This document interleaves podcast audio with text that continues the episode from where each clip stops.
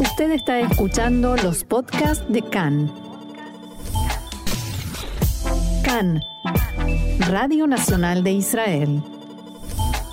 Nos vamos a la interna del Likud, el tema candente del día. Así es, el tema político candente del día. El conteo preliminar a esta hora se ha contabilizado el 87% de los votos, se acaba de dar a conocer.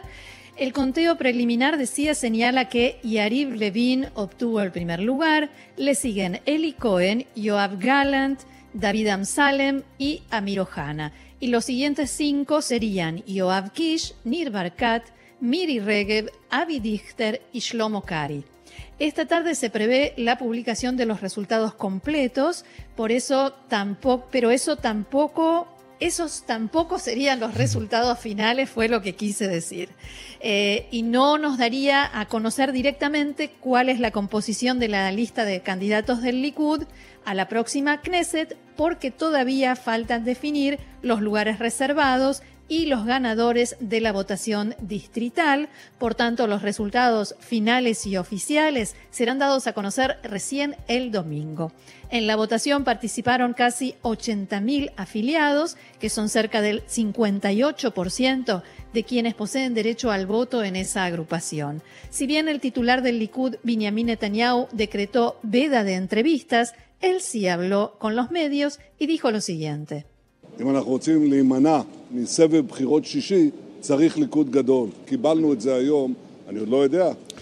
Si queremos evitar una sexta vuelta de elecciones generales, hace falta un Likud grande. ¿Lo obtuvimos hoy? No lo sé, pero estimo que sí, que obtendremos un seleccionado maravilloso. Tenemos candidatos excelentes, personas, hombres y mujeres experimentados, parte de ellos jóvenes, parte más veteranos, que saben hacer el trabajo de conducir el país. Recordemos que la agenda de Netanyahu no es solamente que no haya sextas elecciones, lo digo y me da escalofríos, sextas elecciones, sino lo que ya hemos hablado en el programa, que para él se trata de un cero no cero, o sea, vida o muerte política, por supuesto, una última oportunidad, porque si nuevamente no logra formar gobierno, es difícil pensar que el partido no le va a decir gracias por todo, gracias por los servicios prestados, con tantos partidos y tantos políticos que estarían encantados de formar gobierno con el Likud, pero sin Netanyahu. En cuanto a los lugares reservados para que Benjamin Netanyahu los reparta de modo discrecional, Khan le preguntó al líder del Likud ¿por qué hace falta una lista de cinco lugares reservados si tiene candidatos tan excelentes como acababa de decir que usted está impulsando ahora? A esto Netanyahu quiso dar una lección de periodismo, al menos desde su manera de entender el periodismo, al cronista de Cannes.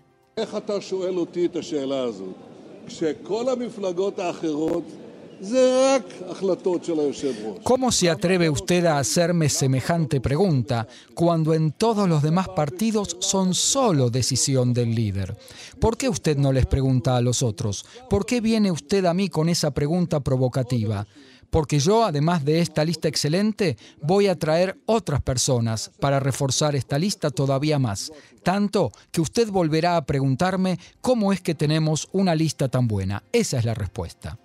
Uno de los partidos a los que se refiere Netanyahu, donde el titular elige él o una comisión ordenadora del partido a los candidatos a diputados, es Yeshatid de Yair Lapid, que permanentemente se enfrenta con esta crítica y este cuestionamiento.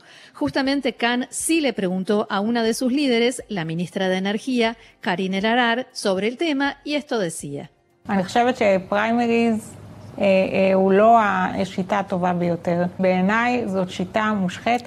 Creo que las elecciones primarias no son el mejor método. En mi opinión, es un método corrupto que puede traer muchos componentes negativos, como lo vimos en otros partidos. Contratistas de votos, en mi opinión, son algo muy malo. El método de elecciones primarias, tal como lo conocemos hoy y como se utiliza hoy, es un método en el cual una persona, para postularse, necesita o bien ser alguien muy conocido o invertir mucho dinero. No todos los representantes electos que existen hoy en la política habrían llegado en esas condiciones.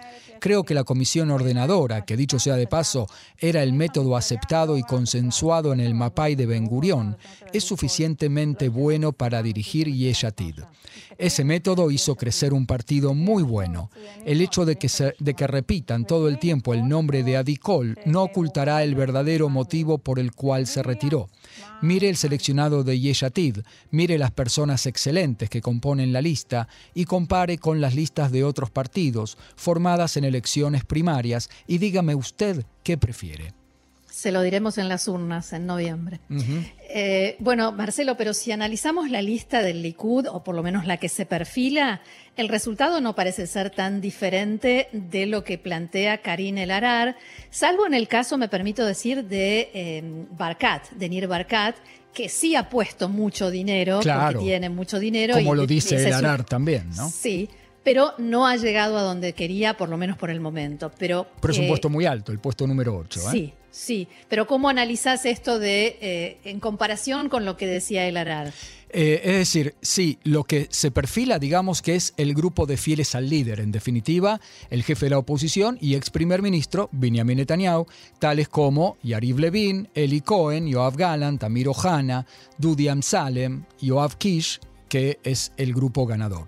En el resto de la lista se pueden identificar más diputados identificados con Netanyahu que lo apoyaron a viva voz durante todo el último año.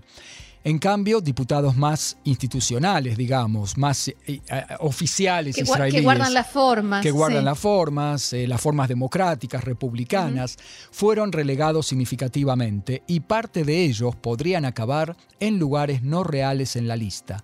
Entre ellos podemos nombrar a Gila Gamliel, Tzahi Negbi y Yuli Etein. Este último tenía la intención de postularse para el liderazgo desafiando a Netanyahu, luego se arrepintió, pero igual pagó por ello un duro precio.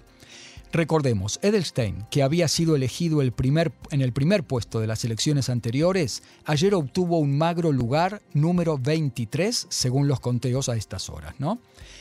Entre los que aspiran a la corona algún día luego de finalizada la era Netanyahu, que son Israel Katz, relegado al, al lugar número 13, y Nir Barkat, este último, ex intendente de Jerusalén, parece llevarse las palmas con el puesto número 8, pues ha obtenido más votos que el ex ministro de Finanzas Katz. Entre ellos se produjo una pelea bastante fea en el día de las primarias de ayer, que incluso llegaron a los golpes políticos, no físicos, ah. entre los colaboradores de uno y otro, que se acusaban mutuamente de difundir fake news, noticias falsas, unos sobre otros. Barkat incluso sostuvo que fue incluido en una lista negra, cosa que no lo dañará solo a él, sino al Likud todo, dijo Barakat. Mientras la corona la siga teniendo Benjamin Netanyahu como regla general, él consigue mantener su liderazgo y manejar los hilos eh, de la interna del Likud. O sea, él, eh, mediante todas las eh, maniobras, manejos, como lo queramos llamar, consiguió tener la lista que deseaba. Efectivamente, otro ejemplo de ello, otra prueba de este apoyo masivo a, los dictados de Netanyahu, es el hecho de que todos los lugares que pidió reservar en los lugares 14, 16, 28, 37 y 43 fueron aprobados. Otro punto interesante, Roxana, es que las mujeres han quedado en minoría. Miri mm. Regev es la única que logró, sí, eh, y bueno, pero por lo menos tenés a Miri Regev, eh, que está en la primera decena, pero fuera de ella no hay muchas mujeres en la lista. No obstante, en el Likud hay lugares reservados para las mujeres, así que parte de ellas serán ah, incluidas más alto en la lista que la cantidad de votos que obtuvieron. De todos modos, hay que decir, Marcelo, que el lugar que cada uno obtiene dentro de la lista no le asegura ningún cargo después a la hora de que Netanyahu reparta, si es que le toca esta vez sí formar gobierno y repartir cargos. Y lo vimos en ejemplos como el de Amir Ohana, que había quedado en uno de los últimos lugares de la lista y sin embargo fue nombrado por Netanyahu eh, ministro de Justicia. Y al contrario, Guidon Saar, que estaba muy alto en la lista de la interna y sí eh, quedó afuera y no recibió ningún cargo. ¿Qué podemos decir, Marcelo, de las caras nuevas de la lista? Sí, la más notoria quizás es la del periodista Boaz Bismuth, ex director del diario Israel Ayom y notorio heraldo, portavoz casi yo diría, de Netanyahu como panelista en el programa de noticias central de la TV israelí Ulpan Shishi en Canal 2. Ciertamente ponía nervioso a sus compañeros de panel y a no pocos espectadores también, pero seguramente hoy todos coinciden en que su obsecuencia con el líder del Likud le redundó en buenos y concretos dividendos ayer y obtuvo un puesto real, el número 24.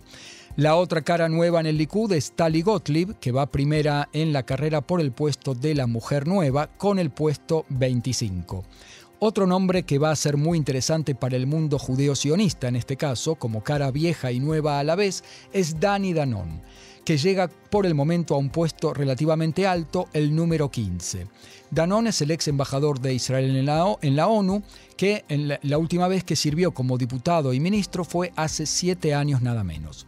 En su currículum figura que fue ministro de Ciencia, viceministro de Defensa y vicetitular de la Knesset, es también titular del Likud Mundial y antes todavía fue titular del Movimiento Juvenil Beitar Mundial y titular de la bancada del Likud en la Organización Sionista Mundial, desde donde actuó en el estímulo del Aliá y la lucha contra el antisemitismo. Parece que durante su ausencia del país hizo buen trabajo en el terreno con sus correligionarios en el Comité Central del Likud. ¿Y qué va a pasar con los candidatos que quedaron afuera de la lista del Likud, a los que los votantes les dijeron fuera, fuera? Eh, bueno, depende de quién hablamos. Por el momento, personajes conocidos de la política israelí que quedan en lugares no reales en la lista, como decíamos, son Gila Gamliel, Tzahi Anegbi, Keren Barak y Orly Levi Abekassis. Por un lado, son malas noticias para ellos, en particular para Orly Levi, hija del otrora encumbrado del Likud David Levi, porque ya pasó por muchos partidos, entre ellos uno creado por ella misma, y circula un chiste, Roxana, de que el único partido donde todavía no probó suerte es en la lista árabe unificada. Habría que hacer cuentas para ver si realmente es un chiste. Sí, sí, bueno, por lo menos eh, en los partidos de, derecha o centro, ¿no? Así que si tuviéramos que apostar por el fin de alguna carrera política, Orly Levy sería una apuesta razonable, aunque nunca se sabe.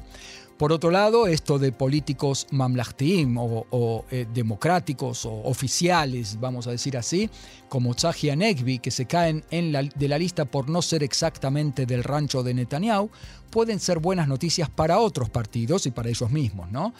Eh, partidos que quieren llenar sus listas con políticos de raigambre, en especial Cajol Lavantik Baja de allá, donde Anegbi, por lo menos en mi opinión, podría encajar justo, o incluso a Rua Hatzionit de Ayel Shaked y Joas Hendel, que no pasan por ahora el umbral mínimo y pueden llegar a ser muy generosos con los Gamliel y Anegbis que se les quieran sumar. Otra tendencia interesante es la presencia de periodistas televisivos en la lista, además de Bismuth y Tali Gottlieb. Hay otros que también se iniciaron en los estudios de televisión, como Galit Distal y Eres Tadmor. Roxana, fuera de la fiesta democrática y del orgullo que manifiestan en el Likud por ser uno de los pocos partidos con democracia interna, donde se efectúan elecciones primarias y etcétera, se escucharon voces de decepción durante todo el día de ayer en el sentido de que los afiliados no fueron en masa a votar, lo que hace temer que no se genere la pasión necesaria tampoco en la votación más importante, la del primero de noviembre, para la Knesset y para el gobierno. Tendremos que trabajar más duro dicen sus líderes.